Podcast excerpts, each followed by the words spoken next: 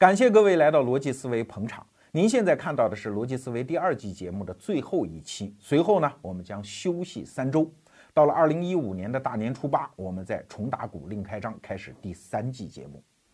在过去的一年里啊，很多人都在说罗胖天天利用自己的节目鼓吹互联网思维，这真是天晓得哈。我们确实坚信互联网技术对于人类，尤其我们这一代人命运的重大影响。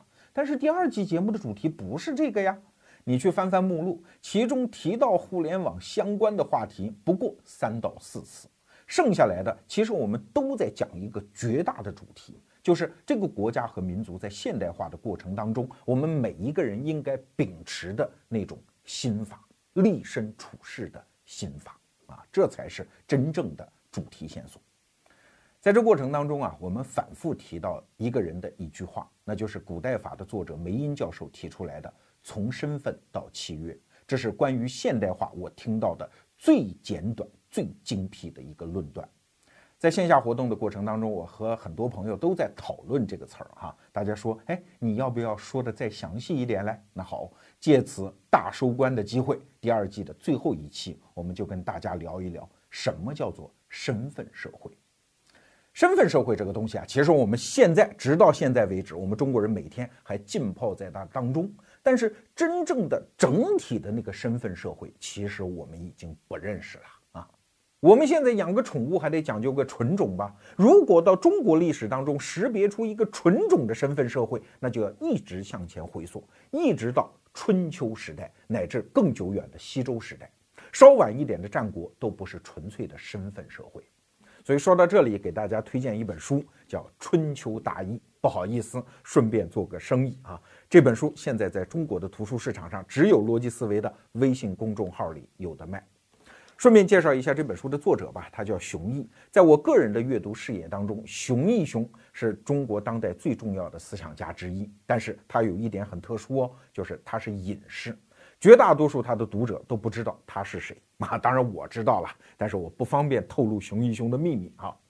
这本书啊，其实就介绍了一个当代中国人已经不太熟悉的古代中国，春秋时代的中国，一个身份社会的中国。那为啥人类会有身份社会啊？你想，其实，在先民时代，就是原始人那个时候，全世界的人类，不管哪个文明的，都面对一个大问题。因为那个时候啊，都是小部落，十几个人都是亲属，都有血缘关系。但是人类是一个进化的特别迅速的物种，部落和部落之间有交易、有战争，所以大家就倾向于找出一个更大的共同体来 啊，就是一个班的小朋友需要选出一个班长来，那才能让交易变得更频繁啊，繁荣来得更快，而战争变得更少，大家生活得更安定。所以，小共同体拼凑成大共同体，这是一个历史发展的要求。但问题是啊，我们没有相应的管理技术啊。就像今天我们看到海尔、格力、富士康这样的大企业，几万人，它是有非常复杂而缜密的管理技术，才能拼成这么大的一个人类协作共同体啊。可是原始人没有啊，那怎么办呢？哎，有一个办法自然涌现出来。就是一个班上的小朋友一定得选出一个班长。刚开始谁是班长啊？如果没有班主任来指定，没有校规校纪，那当然就是胳膊最粗的小朋友当了班长吗？你看中国古代尧舜禹的那个禹，对吧？他现在当了天下之主了。那他第一件事干什么？就是问问天下的所有的部落服没啊？跟我们小时候的那个班长是不是一样的？班上胳膊最粗的那个大哥。他实际上也并不能管我们，他就是问你服不服。当大家服了，尊他为天下共主就 OK。然后每个人从家里给他带个苹果啊，有人草稿纸撕他一半用等等，哎，再进个贡，这个基本的共同体结构就已经打造完成。所以大禹这样的共同体共主，他在乎的就是什么？你服没啊？所以历史上有一个记载，就是大禹跑到今天绍兴旁边的一个茅山的地方。就开了一个会啊，这个会就叫会稽，就就跟今天那个会计制度是同一个音，意思也是差不多的啊。就诸侯都来啊，我们来看看大家的功绩怎么样，要给我一年供多少东西啊？我们来算算账啊。但是有一个家伙呢，就来的迟了，这个人叫防风氏。今天姓汪的中国人，就是三点水那个汪，汪精卫的汪啊，都是防风氏的后裔。这哥们儿呢，不知道什么原因，是不服啊，还是怎么着啊？家里有病，反正他来迟了，来迟大禹就火了，当着众人的面把他给宰了。那就立个威嘛，只要大家都服，这个共同体就树立了。但问题是啊，仍然没有所谓的管理，我只需要你点个头，认我为主子，就是一个朝代。所以你看那个时候的改朝换代也很有意思哈，比如说周朝替代商朝，周武王吊民伐罪啊，没打几仗吗？把商纣王给弄死了，哎，就算改朝换代。他有点像猴群里的猴王，把你这个部落给打服了，你不当猴王，你当一个普通的小猴，认我当猴王，这事儿就算啊。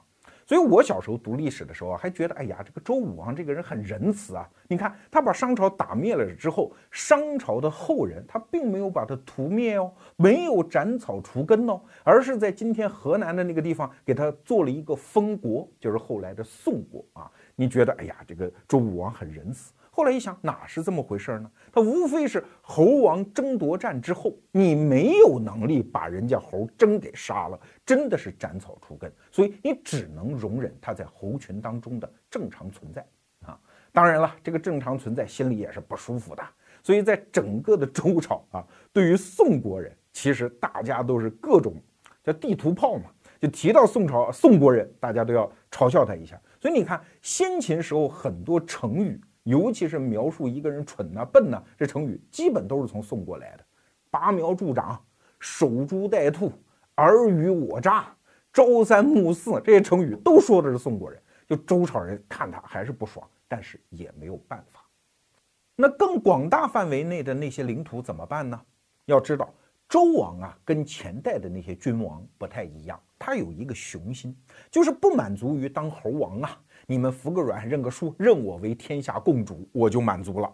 周王特别想把这些领土给管起来，但问题是你没有管理技术啊。后来在皇权制度下发育出来的什么选举、官制、田赋、兵制，你都没有，所以周王就不得不走上一条路，就是用有血缘关系的那些亲眷派到全国各地当诸侯王。哎，说到底还是相信自己人呐。就像前些年中国的那些民营企业家，在规模没有做到一定分量的时候，他是绝对不可能相信职业经理人的，他肯定只能相信自己的亲儿子、亲兄弟、大姨子、小舅子，负责管账，把自己的家业看住。当年的周王是同样的心态啊，所以周王就封了很多自己的儿子、兄弟到全国各地当诸侯王。当然，那些大的功臣，像姜子牙这个级别的，也能捞到一碗汤喝。像姜子牙就封到了齐国。但是当时主要的那些大国，像晋国、魏国、郑国啊，这都是春秋时代的大国，都是姬姓国。啥叫姬姓国？就是跟周王一个姓，说白了就是他亲戚嘛。那这种方式呢，说白了确实解决了第一层问题。但是你想啊，这种方式有点像大企业之间并购。我新并购了一个企业，对这家新企业内部组织结构我也不熟悉。业务我也不熟悉，所以虽然你派去了一个总经理，这个总经理也是一抹黑呀啊，你无法实施自己的政令，所以这些子弟兄弟和功臣封到各地当诸侯王之后，他继续照猫画虎，把这一套接着往下封，把自己的亲眷和功臣朋友往下分封，所以在周代啊，尤其从西周时候开始，就形成了一种叫世卿世禄的制度啊，一层一层的分封。那你要熟悉欧洲史的话，你知道欧洲的封建社会也就是这么回事儿。封建这个词儿就是这么来的，就是建一个一个的封土，而且是一层一层的。欧洲人经常讲一句话嘛，就是我的附庸的附庸不是我的附庸啊，这它是一层一层的对上负责。哎，用这种角度理解周朝的封建制度也是大差不差。很多中国人啊都以为所谓封建就是民国之前都算封建社会，其实严格的从历史意义上讲，这是错的哈。封建特指从西周到春秋的那种社会状态，但是这种社会状态是有问题的。你想，在第一代的时候都是亲兄弟、亲父子，没有问题。但是时间一长，几代人之后，大家虽然还是远亲。但是那个血浓于水的情感关系渐渐的都变得淡了嘛，大家眼里看到的都是各种实际利益嘛，眼珠子是黑的，银子是白的嘛，啊，就难免发生纷争。这种纷争一起，好不容易祖先们打下来的江山形成的这个大共同体，哎，又出现了离心力。那怎么办呢？所以整个周朝的制度，准确的讲就是周礼呀，就周公治理干的那一套制度，就是要解决这个问题，解决离心力的问题。当然，我也不是周礼的专家啊，看一些材料，包括看《春秋大义》这样的书，你会知道。当时的人想的主要是两个办法，第一个办法就是家国一体。说白了，现在我们中国人动不动说我们中国人有个优良传统孝顺，哎，孝顺的这个孝，本质上它不是一个家庭人伦关系，在西周和春秋时代，它是一个典型的政治问题。要想理解这一点，我先给大家讲一个段子。这个段子也是我从熊毅先生写的书里面看到的。是见于《左传》的正式记载。话说魏桓公啊，有一天被自己的弟弟给杀了，亲弟弟啊，这人叫周瑜啊。杀了哥之后呢，自然自己就当了魏国的国君。但是你想啊，这种行为叫犯上作乱，是弑君呐，所以当时人都不服他啊，他这个位子坐不稳。这周瑜心里就特别郁闷呢，跟自己的一个死党，这也是帮他犯上作乱的一个人，叫石厚，两个人商量咋办。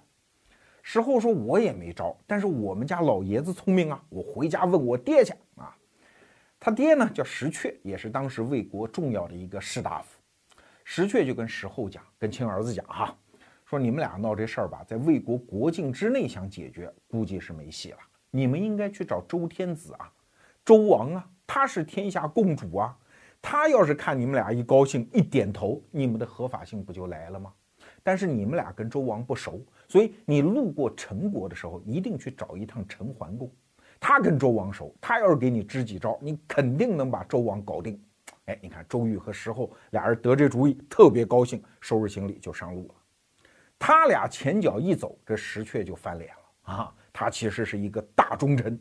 这石阙呢，就给陈桓公写了一封信，说有两个王八蛋现在正投奔你而去啊，你一定给我扣住，扣住之后，我马上派人来处理。那当然，那边就扣住了，所以石阙就派了两个人，一个人是代表国家去诛杀这个周瑜，还有一个人呢是他自己的家臣去诛杀自己的亲儿子，叫石厚。后来在陈国把这两个乱臣贼子都给宰了，就这么个事儿。但这个事情里面啊有两个疑点啊。第一个疑点，哎，同样一波罪犯，他为啥派俩人呢？啊，你看啊。一个人是代表国家去杀那个乱臣贼子周瑜，还有一个人呢是代表他自己家的家臣去处置自己的儿子。哎，所以你看，自己父子之间的关系，其实在政治上也有生杀予夺之权。所以你能说这种父子关系它是个简单的亲情吗？它就是个政治关系啊，家国一体嘛。更能说明家国一体的，其实是第二个疑点。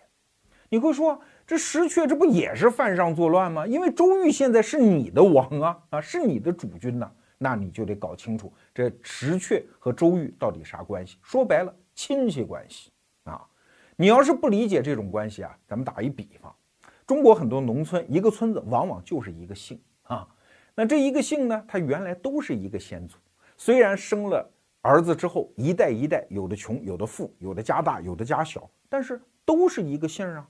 大家觉得我们都是这个村股份公司的股东啊，所以如果这个村子的村长啊，如果他经常做一些犯上作乱啊，一些不像话的事儿啊，那村里的那些老大爷就要出来说话啊，比你辈分长的那些人就有权利把你给废黜了。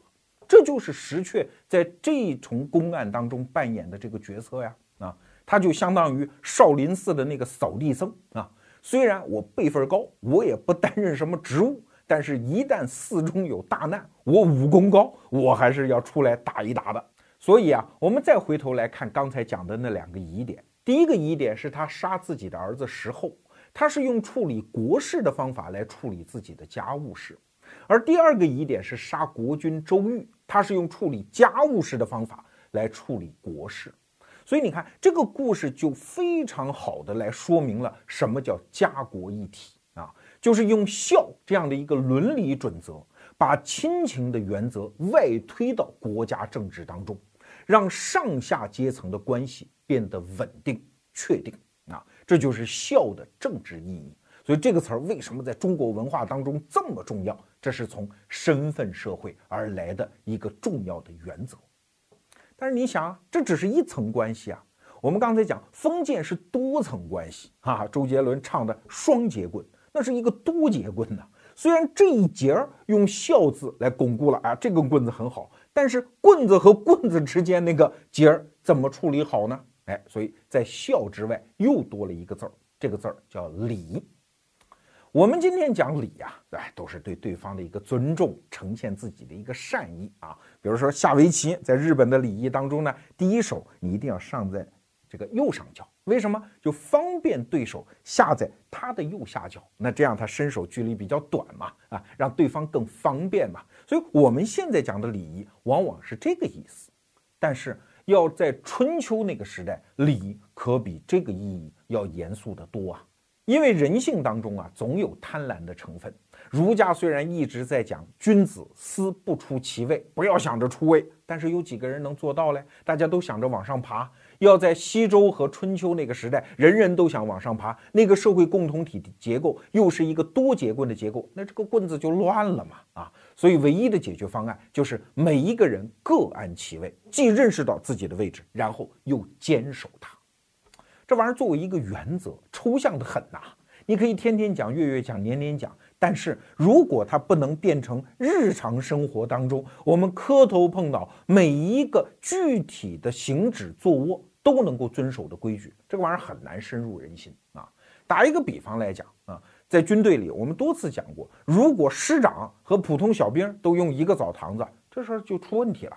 大家一看，哦，师长脱光了，也就这样啊。那在战场上，在听师长的命令，那就会在尊敬上打个折扣吗？所以，为什么军官的澡堂要跟士兵的分开，包括食堂、厕所都得分开？它其实就是个礼嘛，要从日常生活的细节来确定那个大的等级规则啊。所以在周朝的礼啊，就变得非常的繁复啊，而且管到了日常生活的各个细节啊。从大的分类上讲，就有五礼啊，就是所谓吉、凶、军、兵、驾啊。所谓的凶礼就是葬礼，而葬礼里面又分很多细类，很多繁杂的流程啊。听到这儿，你可能会问呢，那这种社会结构岂不就意味着特权、等级不平等吗？这些在我们今天听来很邪恶的词儿，其实在当时的语境下是没有邪恶的含义啊，也不意味着谁欺负谁啊，大家都认这套规则。每一个人各安其位，整个社会共同体才能够安定啊！它的着眼点就是社会安定。比如说有一个词儿吧，叫“刑不上大夫，礼不下庶人”，这些现在我们还听得见哈。大家会觉得这好令人气愤呢？凭什么对我们平民老百姓、庶人们就不能讲点理嘞？凭什么那些贵族们犯了法就刑法管不到他嘞？其实这句话在西周和春秋时候，它不是这个含义。什么叫礼不下庶人呢？那个时候的庶人，他本身没啥文化，生活又很困苦，为什么要用规范贵族的那些礼节那么繁复去折磨他们呢？算了，他们这个阶层就不要适用这些了，这些罪就让我们贵族来受吧。你看这背后还有一点点善意哦。哎，有趣的是上一句话叫“刑不上大夫”。那个时候的刑可不是今天的刑法啊，有期徒刑多少多少年。那个时候的刑特指肉刑，什么割鼻子、断腿、打屁股，都是这些事儿。那为什么对大夫就不能适用这些肉刑？汉代的贾谊啊，也是一个大哲学家，他就讲过一个词儿，现在也是一个成语啊，叫投鼠忌器，就是你打老鼠的时候，你一定要注意旁边那些珍贵的器皿，不要把它们给打翻在地。贵族。虽然犯了法，也应该承担刑事责任。但问题是你不能让老百姓觉得，哦，原来他们犯了错也要摁饭打屁股，跟我也差不多呀。这就有点像一个小兵在澡堂子里看到团长、师长脱光了的样子，那份尊敬就没有了嘛。但是它可并不意味着贵族犯法不受处置哦，那一样是处置，只不过和平民之间是隔绝的，处置的方法是不一样的，至少是不能对他们进行折辱。你看，欧洲文化和中国文化在这方面有一个特别有趣的大翻转。欧洲的贵族啊，如果犯了死刑，一定是砍头。你看，法国的路易十六、英国的查理一世都是砍头，而普通的老百姓犯了死刑呢，恰恰是绞死。而在中国正好是反过来，真正砍头适用于老百姓，要相对体面一点的贵族的死法呢，反而是绞死啊，上吊，允许你保留全尸。但是它内在的机理都是一样的，就是上下阶层适用的刑法是不一样的，而处置本身其实并没有太大的区别啊。给大家举一个例子，在西汉的时候啊，有一个汉成帝，他有一个宰相啊，叫翟方进。翟方进当了十年宰相，已经六十了，马上就要退休了，哎，告老还乡了。这个时候突然呢，天空中星象有变，叫荧惑守心啊，这个我们就不解释了。总之星象不大好。这个皇帝一想就揪心啊，这个事儿好像老天爷要降罪于我，那我不能承担责任，我皇上对吧？那谁承担责任呢？宰相承担责任啊。所以这汉成帝啊，就各种暗示啊，叫去谈话。你看你这个干的不好，你看老天爷都给脸色看，你是不是要不死了算了呀？这个翟方进就舍不得死了嘛，六十老头也没有多少年活了，对吧？这这翟方进舍不得死。哎呀，逼着这个汉成帝就给他下诏书，这个诏书现在还见于史书啊，写一大堆啊。自打你干了宰相之后，这不好那不好，这不好那不好，最后讲了一句话，说这样吧，那我赐给你十坛酒，一头牛，你自己看着办。那啥意思呢？你还是得死啊。所以当天接到这个诏书之后，翟方进还是得死了，而且是自杀啊。这种情境在整个汉朝是非常多的，动不动啊天象示警，宰相就自杀。在汉武帝时期就有这样的事情啊，整个汉朝这样的事情是史不绝书。好了，我们花了一点时间，把春秋时代的社会运行的大体的样貌给大家做了一个勾勒啊。不管你高兴不高兴，喜欢不喜欢，那个时代的人就是这样生活的呀。整个这套规则运行的非常好啊啊！你说它不好，人家周朝好歹也搞了八百年江山啊，在中国历代的王朝当中是活的时间最长的呀，所以这套制度它有它的生命力啊。但是紧接着问题就来了，这一套制度发现玩不下去了。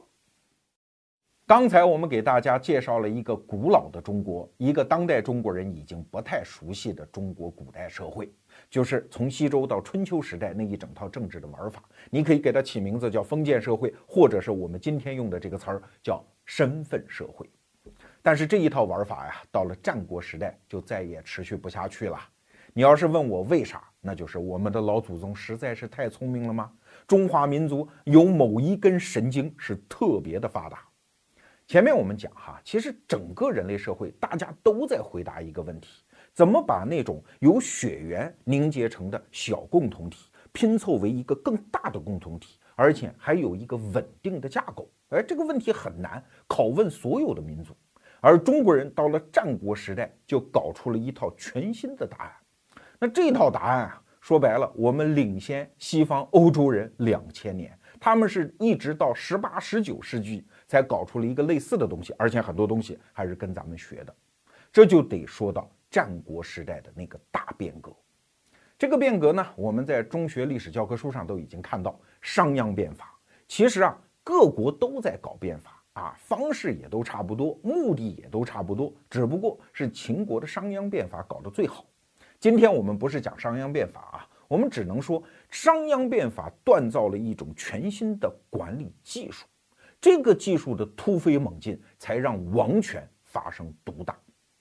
过去春秋和西周时代的王权不是不想大呀，他也想没有相应的技术嘛，所以只好搞那个刚才我们介绍的三明治式的社会结构。但是随着商鞅等等这些战国时代的法家，他们的发明、他们的创造，就突然让王权独大变得可能。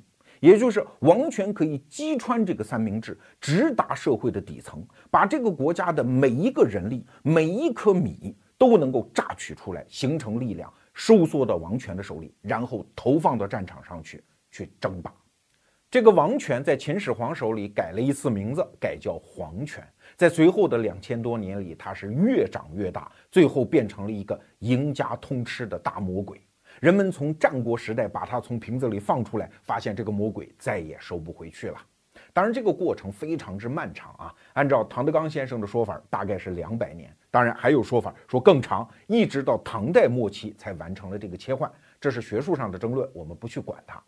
那问题来了，这个新的答案中国人把小共同体拼凑成更大共同体的新方法，它到底是好还是不好嘞？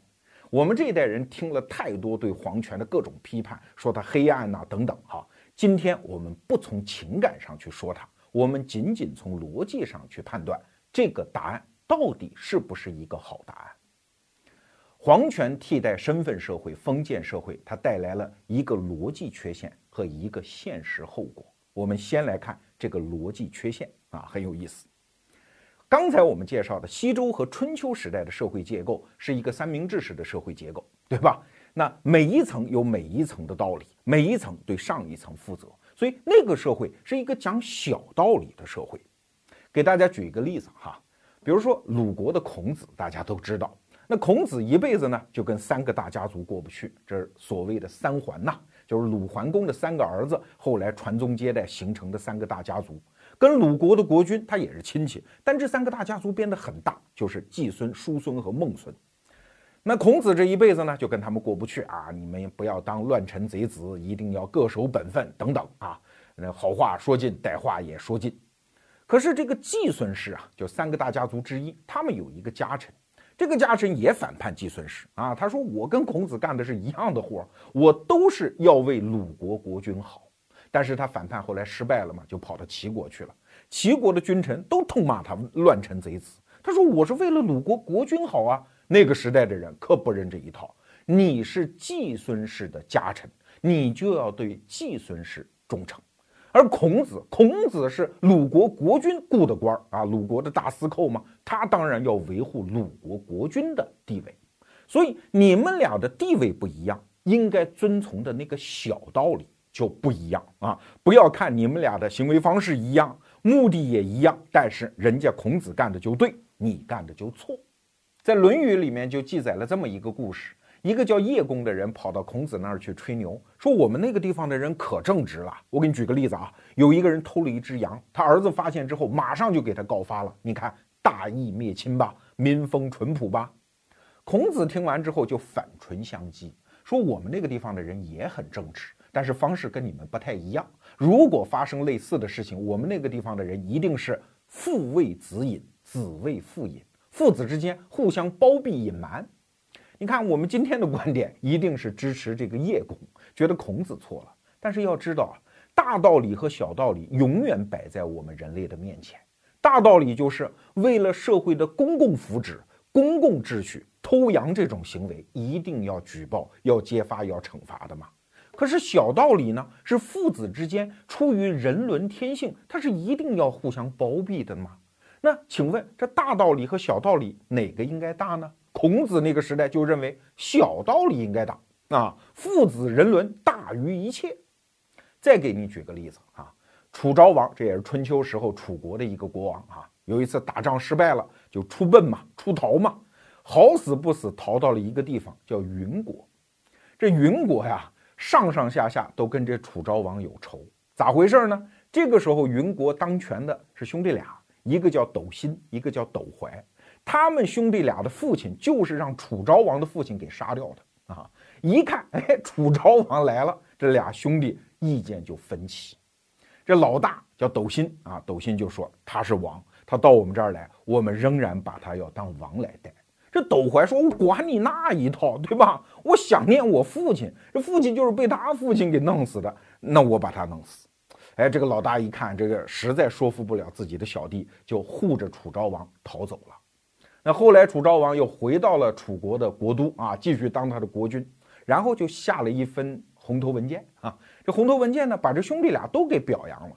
你看，一个要宰他的，一个要保他的，他居然都表扬，什么道理呢？人家楚昭王说得好，一个是事君以礼，一个是事父以礼啊，讲的都是道理，这两个道理我都认啊。所以在那个时代，你看啊，大道理和小道理在那样的社会结构里。它是可以调和的，但是问题是在皇权时代，你觉得还能够调和吗？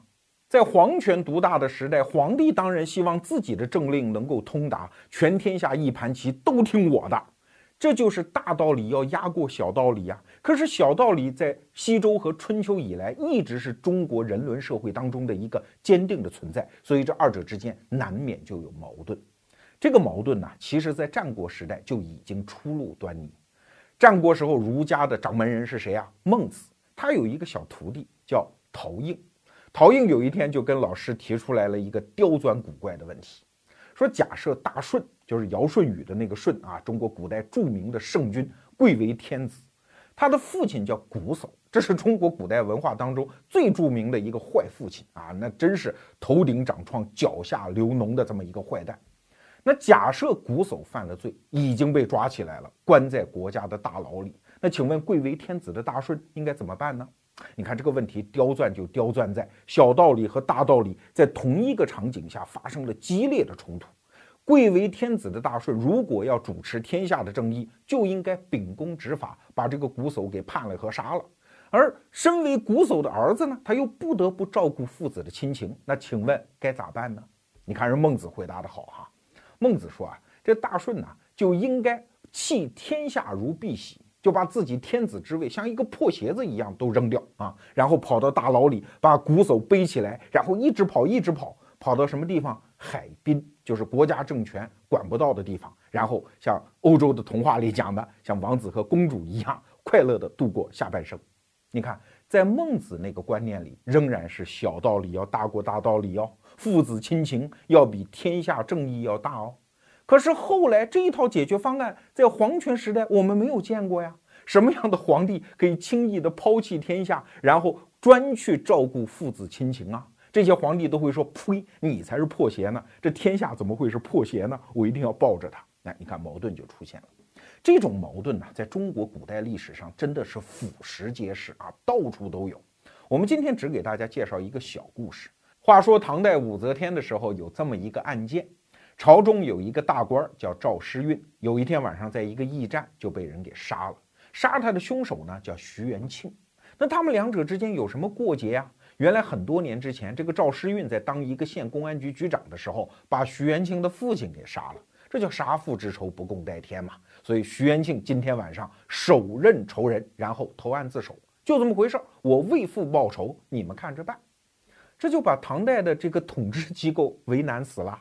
按照大道理来讲，国法要伸张，杀人要偿命，这个人必须死。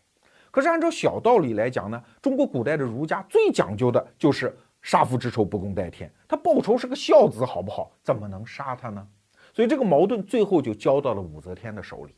按照武则天的说法，哈，放了算了，不要再搞这种真理标准大讨论了啊，就全当这件事没发生过。但是朝中有一个人不干，这就是唐代著名的那个大诗人。陈子昂，陈子昂不是有一首著名的诗叫《登幽州台》吗？前不见古人，后不见来者，念天地之悠悠，独怆然而涕下。哎，就是这个作者，陈子昂就写了一篇著名的文章，叫《复仇议》，专门论述这件事儿啊，说复仇应该怎么办。陈子昂出了一个什么馊主意呢？说这人违反国法，那就应该按国法处置，把他给杀了。杀了之后，他不是还是个孝子吗？我们在表彰他呀！啊，你看，这不就两全其美了吗？其实这是一个多么鸡贼的主意啊！你听得出来？后来还真就这么办了，把徐元庆杀了，然后再表彰他。可是陈子昂死了，又过了几十年，又出现一个人，这个人也大名鼎鼎，叫柳宗元啊。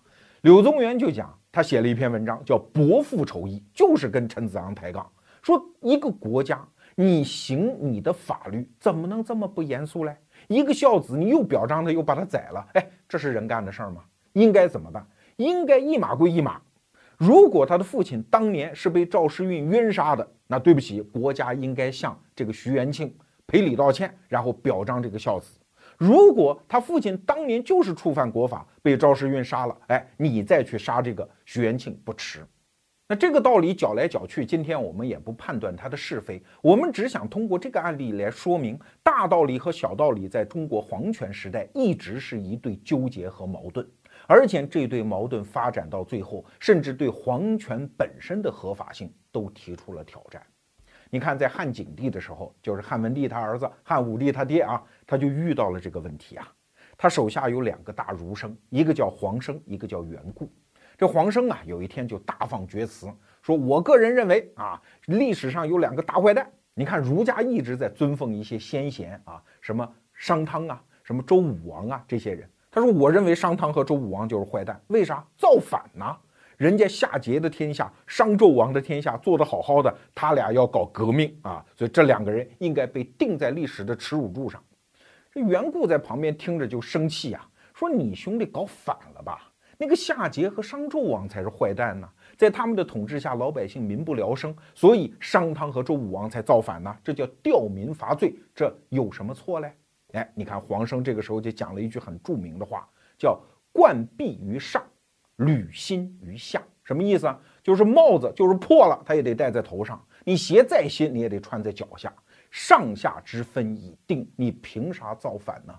哎，你看袁固这个时候就反驳了一句话，说：“照你这么说，不能造反，那我们汉朝啊，刘邦他老人家造秦始皇的反，难道错了吗？”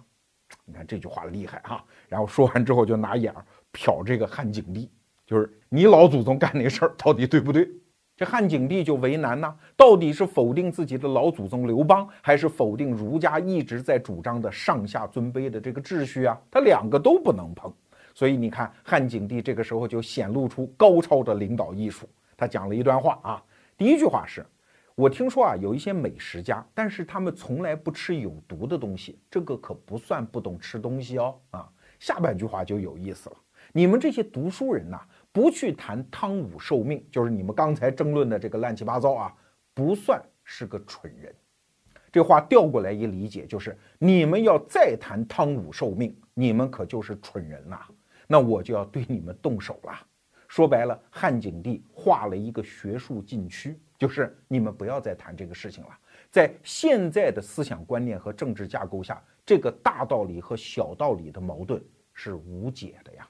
这就是我们讲的皇权政治从身份社会当中破茧而出之后带来的一个逻辑死结，这个问题一直没有解开。刚才我们还讲，皇权社会时期还有一个现实后果，那这个后果是啥呢？刚才我们讲到，中国皇权政治下还有一个现实后果，那这个后果就是和我们前面讲的春秋时代那一套政治体制相对比而呈现出来的后果，就是人和人之间的对等关系被拆解掉了。这个对等可不是平等啊，而是指你对我啥样，我才会对你啥样。孔子不是讲过一套嗑吗？说君君臣臣，父父子子。这就是说，君主要有个君主的样子，我臣下才会有个臣下的样子。这句话反过来说可就不好听了。君主要是没个君主的样子，我臣下可就不必有个臣下的样子啊。这个观念在先秦的儒家、孔孟是一体的，大家都是这么想的。给大家举个例子哈，春秋的时候啊，有一个陈国，陈国有一个王八蛋君主叫陈灵公。这个家伙可能是日本小电影实在是看多了，性解放啊，天天跟两个臣下这仨人共同包养了一个女子，叫夏姬啊。他们仨人呢，经常在朝堂上让这个夏姬穿上各种情趣内衣啊，奔跑嬉闹。那这个臣下看着就实在是看不过去。有一个人叫谢爷，就对这个陈灵公说：“哎呀，说你是不是稍微收敛一下啊？这样搞领导嘛，你这个影响不好啊。”这陈灵公一听说，哎，好像有点道理啊，然后就跟这两个臣子商量，说有人给我提意见，你们说咋办呢？这仨人一商量，说那就把提意见的人给宰了吧。啊，后来就把这个谢爷给杀了。你看这个故事啊，是非曲直好像很明显吧？有人就问孔子说：“你怎么看这个事儿呢？”孔子说：“啊，这谢爷活该。”哈哈，你听这孔子的老人家有时候有些观点也挺有意思的哈。他说。你又不是他家人啊，你不是跟商纣王的那个比干，因为比干是商纣王的叔叔嘛啊，你俩是亲戚，你对他提意见，然后自己被杀，你算是个忠臣？你不就是个职业经理人吗？你要去投奔这样的国家，侍奉这样的昏君，你还对他提这样的意见，妄图用一己之力改变这个淫乱的朝廷，你这不叫活该吗？啊，所以说他说比干值得上一个忠字，而你谢爷呢，你只是一个捐字。就是狂捐的那个捐，说白了，你是一个妄人。你看孔子这套说法有意思吧？你根本就不必跟昏君讲道理，这样的国家你根本就不必臣服于他，你就走人就是了。你看，这是先秦儒家的观点。在后来，我们也知道有一个故事了，叫将相和啊，廉颇蔺相如。当时我们觉得廉颇是个好样的，是个忠臣，以大局为重。可是后来发生的故事，你知道吗？廉颇一旦意识到赵王不再重用他了，用别人来替代他，他就跑了嘛。先去了魏国，后来去了楚国。廉颇出走之后十几年，赵国就被秦国灭掉了。在廉颇这样的人看来，你赵王重用我、待见我，我就好好尽忠；你不待见我，对不起，此处不留爷，自有留爷处，我就走嘛，我对你不负那份责任嘛。这就是先秦时代的价值观。可是后来的皇权时代，你还能这么玩吗？那种对等的关系越来越解体，越来越变成单方面的义务，臣下单独对皇上的义务。在中国历史的长河当中，有这么一个瞬间很有意思哈。宋太祖赵匡胤有一次召见自己的宰相，这个人叫范质啊，两个人汇报工作，谈工作。这赵匡胤突然说：“哎呀，说我眼神不太好，你手里拿那份文件我看不清楚，你要不拿过来我看看。”范质就老老实实把这份文件送上去啊。赵匡胤接过文件之后说：“你退回去吧。”范质就退回去了。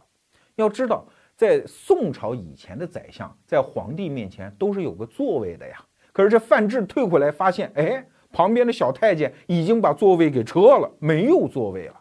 这是一个非常重要的瞬间。从此之后，宰相在皇帝面前就已经没有座位了。当然，到了清朝就变得更变本加厉，所有的大臣都是在军机处，在皇帝面前叫跪受笔录，一边是跪着，然后皇上说什么你就记就好了，没有你说话的份儿了。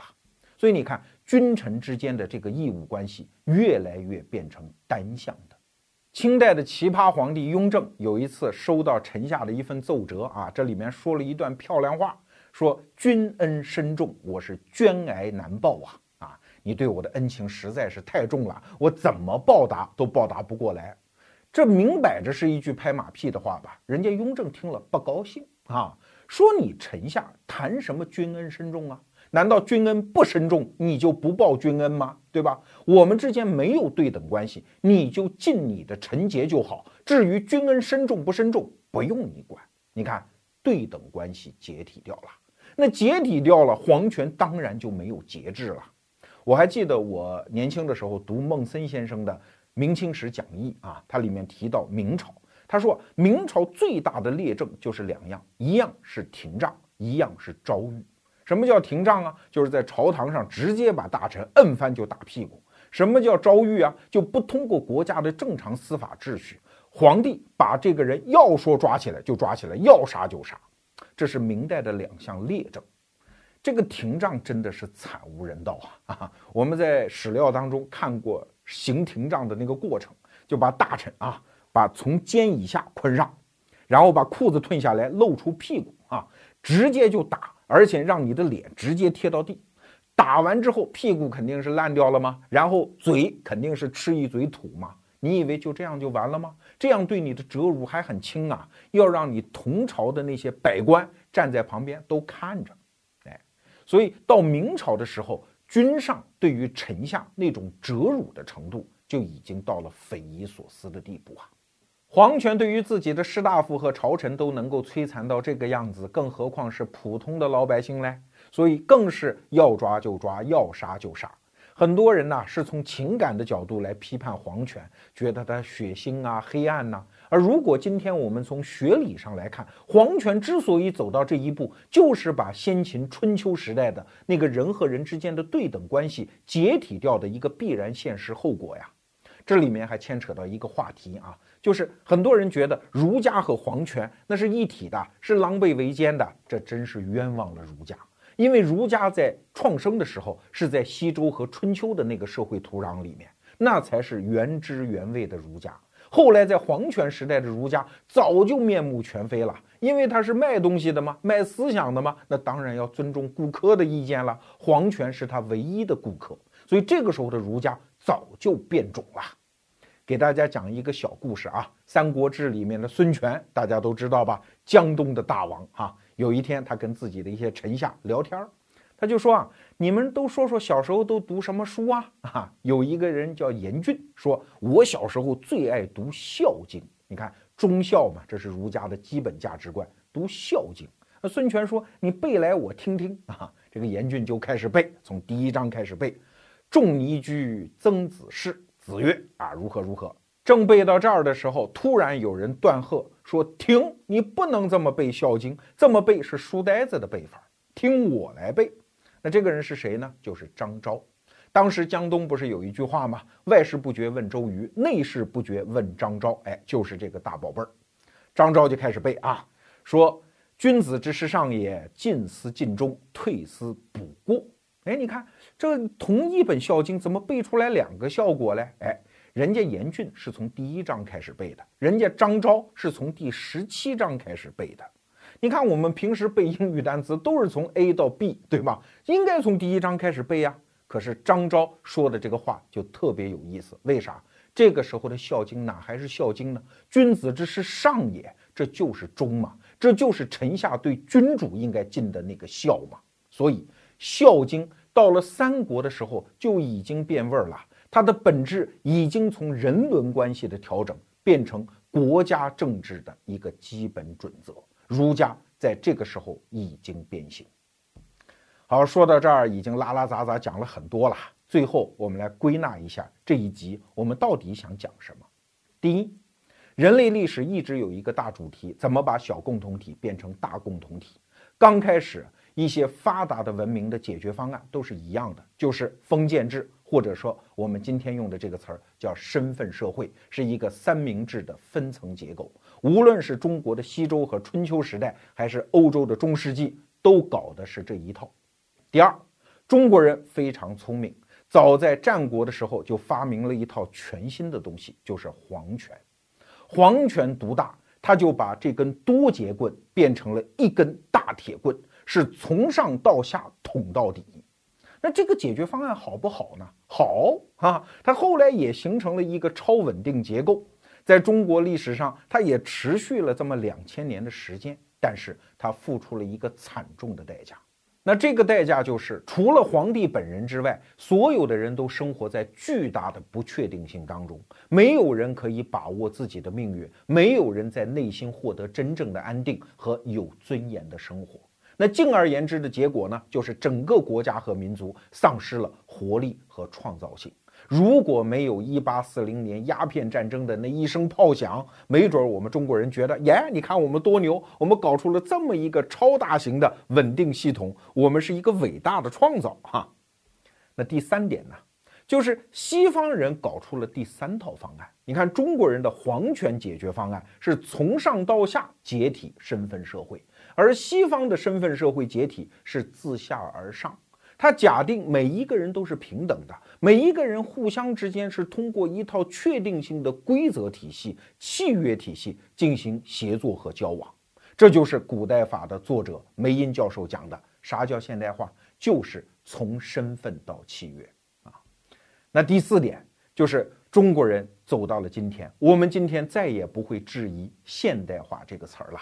我们经过一个两千年的实验，转了这么大的一个弯子，哎，我们发现从上到下解体身份社会也许不是一个最佳方案，从下到上去建设一个由契约、由法治来构建的现代化国家，那是中国人必须要走的道路。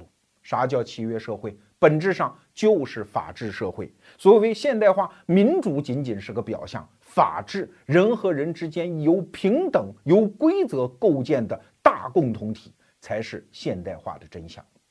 所以啊，二零一四年已经过去了，我们逻辑思维第二季最后一期视频马上也要落幕了。